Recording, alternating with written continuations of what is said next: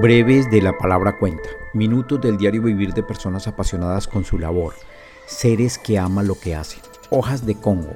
Árboles. Lo lo explica Isabel Cubillos, bióloga. Ubicación Jardín Botánico del Quindío, Colombia. Hoja, eh, nos encontramos en una mata que se que La hoja de Congo. la hoja de qué? Congo. Que esta la utilizan para envolver el tamal, los envueltos, el quesito, el fiambre. Es una hoja muy flexible, muy resistente. sino que también existe la hoja de viado o. Se parece mucho a esto, pero es más ancha y atrás es blanca. Esa es verde.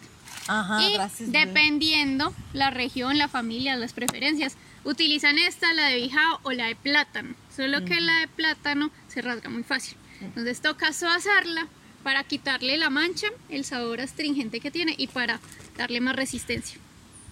A la de plátano. Ah, esta no, esta sí Ah, se esta- esta se puede consuma utilizar idéntica. así. Ok, Y se lava la- y se pone. Sí, y la de bijao, bijao, la original, es la que se utiliza seca para el bocadillo veleño.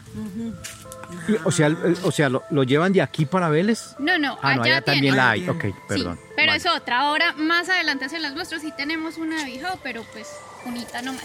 que Está ya finalizando. Para que usted tenga una idea del lugar donde se hizo este micropodcast, visite en la web el lugar en mención, Jardín Botánico del Quindío.